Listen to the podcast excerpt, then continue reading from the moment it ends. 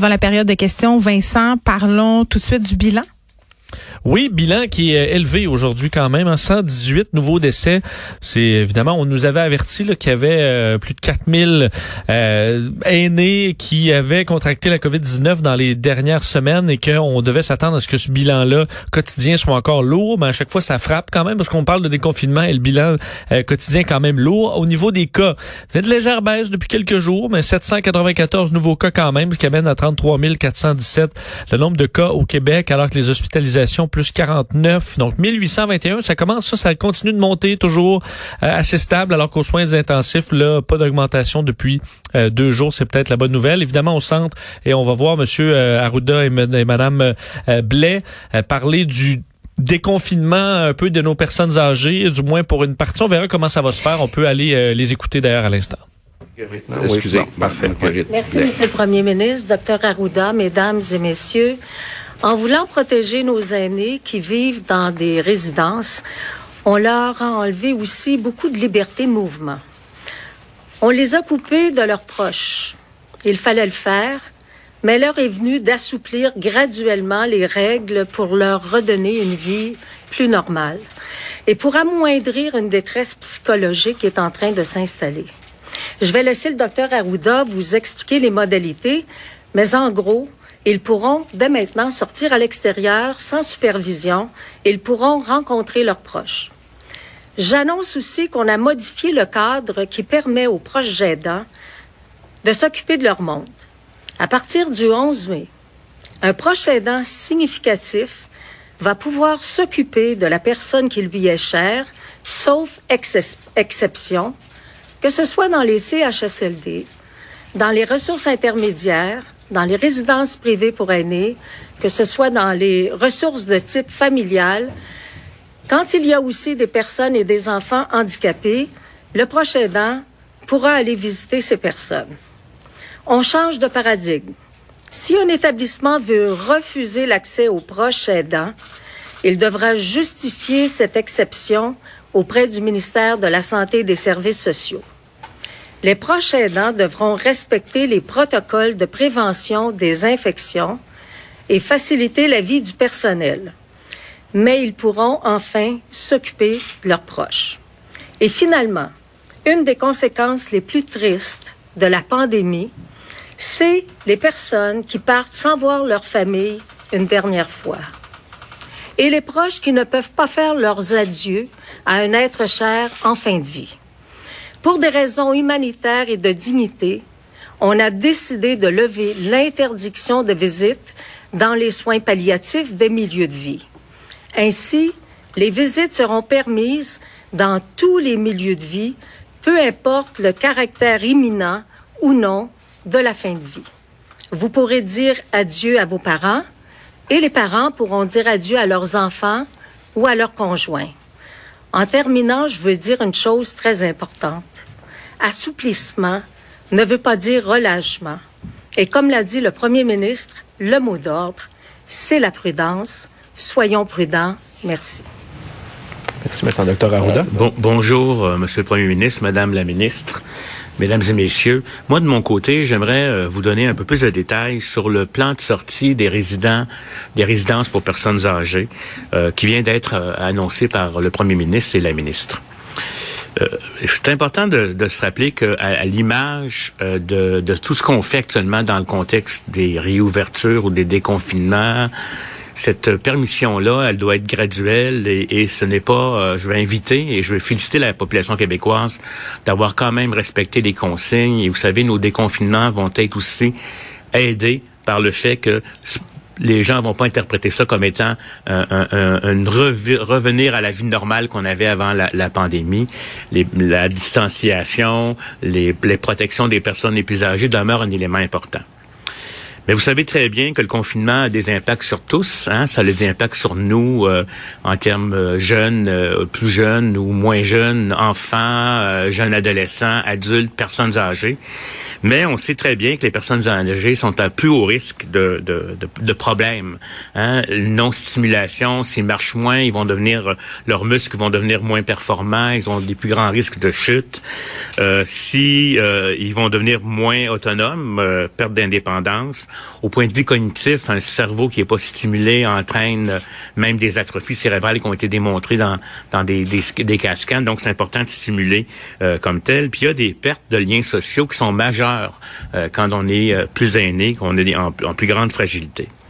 Donc, le, le, confinement entraîne particulièrement chez les personnes âgées une sous-stimulation et l'isolement entraîne, au-delà des pertes cognitives ou euh, musculaires, beaucoup de stress, beaucoup d'anxiété et même de la peur. Fait que dans les faits, il faut comprendre que maintenant, Maintenant qu'on est au fait, que les gens ont compris que le COVID-19 peut être sérieux puis entraîne malheureusement beaucoup de morts, on pense qu'on peut laisser les gens maintenant là, euh, réduire un peu euh, ce qu'on faisait en termes de, de confinement ou d'empêcher d'aller à l'extérieur, parce que les personnes aînées autonomes, à mon avis, doivent maintenir leur acquis et leur indépendance. À mon avis, ça devient crucial en termes de santé.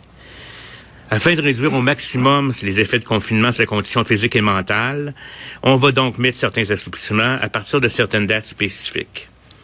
Mais je vous avise, comme pour tous les autres secteurs, quand on le fait, les mesures euh, pourront être réintroduites si jamais il y avait euh, une problématique particulière qui se présenterait dans une région. Cette euh, liberté plus grande par rapport aux visites à l'extérieur sans supervision, que je vais le dire tantôt, va être nécessaire à respecter en tout temps. Il y a des conditions. Euh, il peut pas y avoir de cas dans la résidence où vous êtes parce qu'à ce moment-là, il peut y avoir, vous pouvez être en incubation puis transporter le virus à l'extérieur. ça prend des respects des consignes sanitaires qui vont être applicables à tous. Distanciation physique d'au moins deux mètres, le fameux six pieds. On va répéter, répéter, répéter avec les autres personnes qui ne vivent pas avec eux.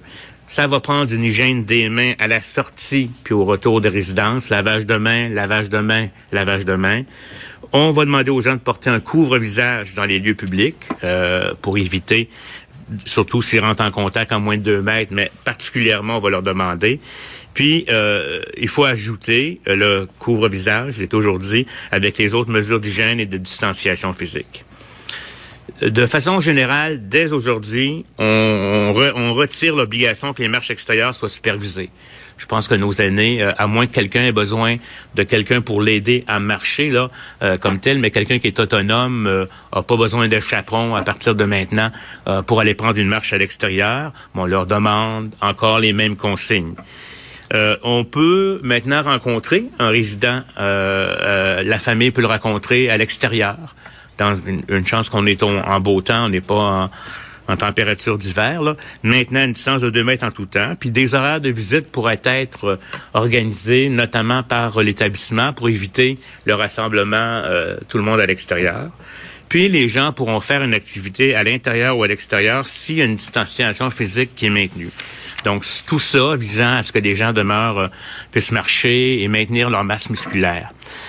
dès le 11 mai, Hein, on va mettre en place des mesures euh, spécifiques réservées aux aînés dans les commerces essentiels, ainsi qu'une permission de fréquenter les commerces essentiels comme l'épicerie, la pharmacie pour les personnes de 70 ans et plus. Euh, on a vu des gens à un moment donné qui refusaient euh, même d'accueillir les gens et écartaient les, personnes, ça c'est terminé là dans le fond. On va réserver des périodes spéciales où à ce moment-là, on va s'assurer qu'il y a moins de monde, qu'on les expose moins à des risques potentiels.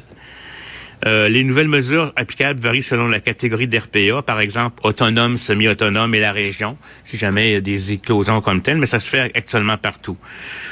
On tient à remercier les propriétaires des RPA pour leur étroite collaboration afin de respecter les conditions. Je pense que les propriétaires, c'est peut-être un changement pour eux et aussi les autres locataires, parce qu'il y en a qui avaient beaucoup de craintes quand les gens sortaient. Mais je pense qu'on est rendu là, là. Les impacts à la santé sont beaucoup trop grands pour qu'on reste de la même façon. Je pense que les règles d'hygiène et la distanciation devront être favorisées notamment euh, par euh, les propriétaires de RPA et ils pourraient aussi tenir, euh, pour nous aider dans le cas d'enquête épidémiologique, si jamais il y avait des éclosions, la tenue d'un registre des entrées et des sorties. Ça pourrait être aidant pour faire l'enquête. Bon, c'est une nouvelle étape. on sait que ça va avoir des impacts positifs sur la santé des gens. Ça va probablement avoir un impact sur leur santé physique et leur santé mentale. Puis ça donne un peu d'espoir, je pense, à, à, tous, avec ce printemps qui nous revient, mais encore dans une perspective où je vous dirais, il y a certains enjeux. On va suivre l'évolution de très près, comme le reste. Comme j'ai toujours dit, ce qui est vrai aujourd'hui peut être différent demain, mais pour le moment, essayons. Si tout le monde collabore, la probabilité qu'on ait à revenir en arrière est beaucoup plus faible, alors que si les gens ne respectent pas les consignes, ça va risquer d'être un élément. Je voudrais euh, peut-être un peu aussi ajouter en lien, non pas avec ce que je dis là, mais autre chose. D'ailleurs, euh, vous n'êtes pas au courant, Monsieur le Premier ministre, vous allez l'apprendre en même temps. Vous savez, les territoires euh, administratifs, les territoires sanitaires, là, c'est des découpages qui sont pas faits en fonction de l'épidémiologie du coronavirus. C'est-à-dire que quand on parle de la communauté Montréal métropolitaine, ça correspond à une certaine entité.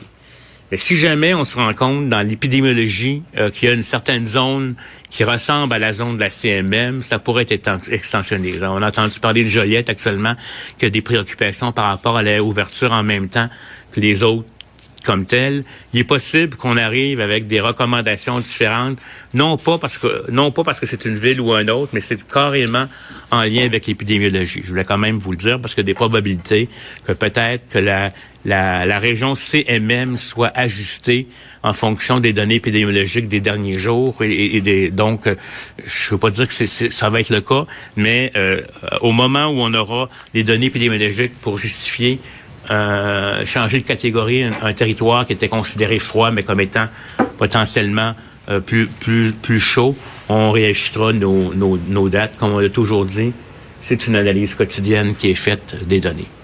Merci tout le monde. Merci à vous trois. Donc, si vous êtes prêts à prendre les questions en français, nous allons débuter avec Olivier Bossé, Le Soleil. Bonjour. Euh, avec toutes les annonces de déconfinement des derniers jours, je, crois qu'il y a peut-être une incertitude ou un flou. Est-ce que moi, samedi après-midi, je peux inviter des amis dans ma cour si on garde nos chaises à deux mètres? Ben, écoutez, euh, comme je vous l'ai dit, là, euh, actuellement encore, mais ça s'en vient, si vous me permettez, on veut y aller par, euh, par étapes, on veut éviter les rassemblements. OK? et on sait, je vais vous dire, je vais expliquer le, le, pourquoi, puis j'aimerais ça, comme on déconfine plusieurs choses. Il faut être en mesure de mesurer qu'est-ce qui est en train de se passer. La nature étant ce qu'elle est. Pas que les gens sont pas fins, là, c'est, naturel. Si on met deux, trois familles ensemble qui se font un souper à barbecue, je veux dire, il, va y avoir des, des contacts plus fréquents. La probabilité est plus... C'est difficile, je sais pas si vous comprenez ce que je veux dire, de maintenir le deux mètres. Déjà, de le maintenir dans, dans la rue, c'est plus facile, quand on se croise, etc. Mais un rassemblement, là, je suis sûr que moi, j'aurais le goût de, donner un bec à mon fils, euh, même en, disant c'est pas grave. Donc, pour le moment, mais ça va venir. Décourageons-nous pas. C'est ça que je veux qu'on se dise. Ça va venir, décourageons-nous pas, parce que laissons-nous au moins mesurer les effets. Euh, déjà que beaucoup, disent qu'on va vite, hein, il y a plein de commentaires par rapport à ça. Laissez-nous le temps de mesurer les effets de ce qu'on met en place. Puis à ce moment-là, euh, je vais vous demander encore d'être un peu patient. Je suis le premier à avoir envie de faire un barbecue à l'extérieur à deux mètres de distance. Mais je sais très bien que ce deux mètres-là, n'est pas si facile que ça dans un contexte de repas puis de rassemblement. Que les gens se voient dans le devant de maison, dans le parking de la voiture, à deux mètres de distance, c'est une chose. Mais un rassemblement pour un repas, c'en est une autre. Merci. Euh, Madame Blais, c'est votre troisième mandat, si je ne me trompe pas, comme euh, ministre responsable des aînés. Avec un peu de recul, qu'est-ce que vous auriez pu faire euh, de plus ou de mieux dans les dernières années pour que, sans évidemment éviter la crise, parce qu'on voit que ça s'est passé partout, mais pour atténuer peut-être la crise? Comme je l'ai déjà mentionné, dans un précédent gouvernement, j'aurais voulu faire plus. Euh, entre autres concernant les CHSLD, mais c'était dans le ministère de la Santé et des Services sociaux. Quand je suis arrivée avec M. Legault, on avait un plan et j'aurais voulu aller plus vite. C'est-à-dire que j'aurais voulu qu'on soit en mesure d'implanter ce plan-là, qui était, entre autres, euh, le nouveau modèle euh, d'hébergement pour nos personnes qui, en général, dans les CHSLD, ont 80 des troubles neurocognitifs majeurs. Euh, refaire euh, tous nos CHSLD, 25 CHSLD qu'on veut refaire, avoir eu le temps de déposer la politique, la première politique de soins, d'hébergement et de longue durée, la première politique pour les proches aidants. On investit euh, plus en maintien à domicile. Il va falloir le faire restructurer finalement ces milieux de vie-là. On le voit là actuellement, là, la difficulté. Alors, euh, c'est un moment très important pour être en mesure d'aller euh, encore plus vite. Prendre une vitesse grand V pour repenser tous ces milieux-là, pour prendre chacune des pierres, les retourner et comment on peut faire mieux. Même avant la pandémie, il manquait de personnel dans nos CHSLD. Là, on voit qu'il manque du personnel parce qu'il y a des gens qui sont malades euh, pour toutes sortes de raisons. Alors, euh, Monsieur le Premier ministre fait toujours un appel euh, à je contribue. Euh, on a besoin de ce personnel-là. Alors, il va falloir qu'on qu'on change notre façon de voir les gens qui travaillent dans ce, ces milieux-là. Il va falloir mieux les payer. Il l'avait annoncé. Il va falloir leur donner de meilleures conditions de travail également. Merci. Alors Vincent, quand même, euh, on s'y attendait. On lève un peu les mesures de déconfinement chez les personnes âgées. On nous a servi quand même euh, des explications, mais je sais pas si c'est moi qui est lente là, mais c'est parfois pas clair.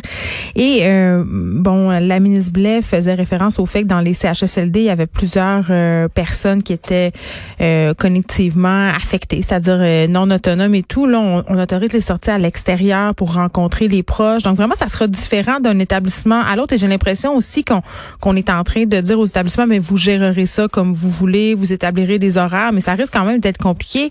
Et évidemment, je peux pas m'empêcher de dire sais, depuis le début, les personnes âgées ont l'impression un peu d'être stigmatisées, d'être pris pour des enfants. On les contrôle, mais en même temps, si on laisse rentrer des gens comme ça, on, on risque pas comme de re à rebooter en bon français l'épidémie. Ben on l'avait dit, euh, le, le, confinement c'est c'est pas mal plus simple que le déconfinement là. Oui c'est euh, ça. Et euh, c'est effectivement des casse-têtes pour tout le monde, mais là on a, euh, faut, en écoutant Monsieur Arruda, on n'a pas le choix là, en raison de perte d'autonomie qu'on voit chez les personnes âgées en raison évidemment de, euh, de du manque de stimulation, perte cognitive, euh, manque de bon stress, peur, anxiété, mm. même des, des, des, des, problèmes physiques.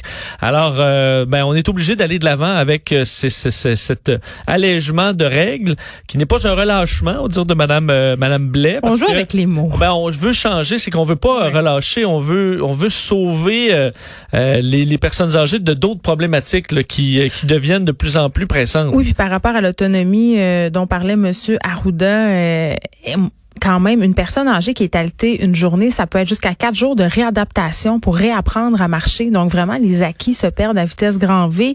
Et on parle aussi beaucoup de santé mentale. On a eu un malheureux incident en fin de semaine. Là. Absolument. Donc pour vous faire en, rafale là, ce qui, ce qui, ce qui vient d'être annoncé, parce qu'il y a quand même beaucoup de beaucoup de choses. Ouais. Donc euh, les prochains aidants, là, les prochains aidants vont être acceptés plus facilement. On sait qu'on avait ouvert aux prochains aidants qui viennent régulièrement. Euh, il y avait certaines règles et, on, et c'est l'établissement qui devait euh, accepter Là, que les gens rentrent à l'intérieur. Alors ça, ça change. Enfin, on change, disons, le fardeau de la preuve, c'est que euh, les euh, à partir du 11 mai, les proches aidants significatifs, là, donc euh, des gens qui ont un lien fort. Tu vas aider ton père, tu vas aider ta mère. Exact. Pourront aller dans les CHSLD aider le membre de leur famille donc qui s'y trouve. Et si l'établissement euh, refuse, ben c'est à l'établissement de justifier cette exclusion-là. Euh, les gens auront quand même un protocole à respecter, devront suivre les consignes du, du personnel. également la sortie, là, sortie sans supervision, sans chaperon. Dire, que tu parles d'une garderie. Oui, ben euh, on comprend que là on devait sortir avec quelqu'un. Ouais. Euh, ça, ça s'est relevé. Alors les gens pourront euh, aller aller se promener à l'extérieur, faire même des activités tant qu'on respecte le le 2 mètres. Alors ça, ce sera fait. Également une partie quand même importante. J'entendrais de Dr Quash en fin de semaine qui disait elle qui a lutté contre Ebola. Elle dit la chose qu'on nous a jamais pardonné. On nous a tout pardonné là, mais Ouais. la chose c'est de laisser les gens mourir euh, seul. Ça, on ne l'a pas pardonné. Et euh, c'est ce qu'on euh, veut changer. Donc, pour les familles qui ont des enfants, des parents, un conjoint qui est aux soins palliatifs, vous pourrez voir vos proches, peu importe le niveau là, de à quel point c'est, la mort est rapprochée. Il y aura donc une façon de faire pour pouvoir rendre visite à ces gens-là. Évidemment, pour les résidences, pour personnes âgées, pour, pour que ces, ces allègements-là puissent avoir lieu, il doit ne pas y avoir de cas dans la résidence. Donc, ça exclut évidemment les résidences qui ont des cas euh, actifs et les gens devront en tout temps respecter les consignes du 2 mètres là, à l'extérieur, l'hygiène des mains euh, à l'entrée et à la sortie, couvre-visage également en public et il y aura des règles pour les commerces essentiels que les euh, les personnes âgées de, bon, peuvent visiter là, les, les épiceries et autres. On Il y aura certaines heures aussi. il y aura des heures. On avait vu entre autres l'Australie qui avait commencé ça. Écoute, ça fait euh, probablement deux mois. Certains magasins ici à Montréal, j'ai vu ça là, euh, dans des épiceries, entre autres, entre 8 et 9, euh, on privilégie la clientèle vulnérable, entre guillemets, personnes âgées. Exact. Alors, on a une heure où c'est très tranquille, où on peut garder les distances plus facilement. Alors ça, ce sera à partir du, euh, du 11 mai. Et évidemment, toutes ces mesures-là, on peut les réévaluer en tout temps selon euh, l'épidémiologie. D'ailleurs, un mot sur la CMM, là, M. Arruda qui disait, on peut, disons, la frontière de cette communauté métropolitaine de Montréal peut être flexible ou on peut la bouger, étant donné que c'est une crise qui est pas géographique, c'est épidémiologique. Alors si on a des zones comme présentement Joliette qui est plus à surveiller, on pourrait inclure ou exclure des zones euh, de la CMM. Et pour finir sur un meilleure nouvelle, Monsieur Legault qui s'est dit content de la, de la réouverture des commerces, euh, comme quoi ça s'est bien passé un peu partout à travers le Québec, évidemment excluant la zone où c'est c'est interdit, mais que les commerçants avaient travaillé fort pour faire des, des mesures pour sécuriser et euh, respecter les distances. Alors euh, au moins ça, euh, ça a été bien fait selon le premier ministre. Je souligne quand même euh, qu'on n'a pas encore le droit de se faire des barbecues, mais qu'on a le droit de se prendre une petite bière dans l'entrée. euh, la question à chaque fois qu'elle est posée, je la trouve très bonne. Là, Pourquoi et la- on répond juste pas oui ou non? Ben c'est ça. euh, la question, est-ce que je peux venir euh, inviter des gens chez moi sur mon terrain en respectant le 2 mètres? Personne n'a parlé de barbecue, mais on revient toujours. Monsieur Arruda revient toujours Oui. sur l'exemple du barbecue. Euh, ce serait peut-être simple de juste dire non. Ça viendra, puis on va vous le dire quand vous allez pouvoir. Mais à chaque fois, on, j'ai l'impression que ce qu'on veut nous dire, c'est que c'est oui, mais pas partout. Ben, mais mais que- je pense que c'est du cas par cas. Je pense qu'ils peuvent pas vraiment dire non parce qu'ils sont parfaitement conscients qu'il y a des gens en ce moment qui se prennent des apéros, euh, qui jasent sur les balcons à deux mètres de distance euh, sans que ça soit problématique. C'est clair que bon, ils donnent toujours l'exemple du barbecue parce que ça serait euh, vraiment difficile de maintenir la distanciation sociale, mais en même temps, les gens ont vraiment envie de se réunir en famille. Donc, je pense que c'est pour ça qu'il est tout le temps sur cet exemple. Mais en tout cas, moi, pour ma part, je dois vraiment l'avouer, j'ai laissé ma fille euh, de 13 ans aller voir son ami à deux mètres de distance. Parce que là, on comprend que devant la maison, ce serait correct, mais dans ce cas-là, tu derrière. Non, mais c'est qu'on veut juste pas réunir les conditions pour que le 2 mètres se brise. C'est-à-dire, un repas, c'est très facile de le briser. Oui, Ouais. mais mais on peut pas plus Mais rester c'est pas sans clair. repas. euh. Mais non, sans mais repas, c'est- pas plus permis. Fait que c'est pas clair. Euh, donc, Écoute. ce n'est pas permis. c'est mieux le pas. Hein? Ne le faites pas. Ben, éventuellement, on va y arriver. Euh, ultimement, si, euh, si deux mètres, c'est la façon de faire, ben, respectons le deux mètres. euh, dans ma tête, et là, je sors de- du bulletin nouvelle, mais si tu dis à l'intérieur, c'est interdit. À l'extérieur, tant que les gens respectent deux mètres, Oui. c'est oui. Ça simplifierait peut-être plusieurs choses. T'as vu les gens qui se sont fait des espèces de, de chapeaux avec des, des bâtons Oui. pour respecter le 2 mètres? Avec des frites ou des nouilles de Très piscine, dangereux de- d'où vous vous trouvez au Québec. De se creuser, de se crever un œil. Justin Trudeau qui lance un plan d'aide dans l'industrie agroalimentaire rapidement. Ouais, un mot rapide de Justin Trudeau qui était dans le, le- le- la chaîne alimentaire. Euh, On sait que plusieurs producteurs souffrent de la crise euh, dans le domaine agroalimentaire. Investissement de 252 millions de dollars, euh, 77 millions pour aider les transformateurs à sécuriser leur zone, là, sécuriser les employés dans le but que les chaînes, par exemple, un, un- un abattoir puisse rester ouvert. Alors pour l'équipement, le protocole et tout ça, euh, lancement également de Agri Relance, 125 millions euh, de dollars sont consacrés pour permettre aux entreprises agroalimentaires de s'adapter au marché. On va également ac- acheter l'excédent alimentaire produit par certaines, on sait, producteurs de lait, de volaille, de patates, là, dont on a beaucoup parlé.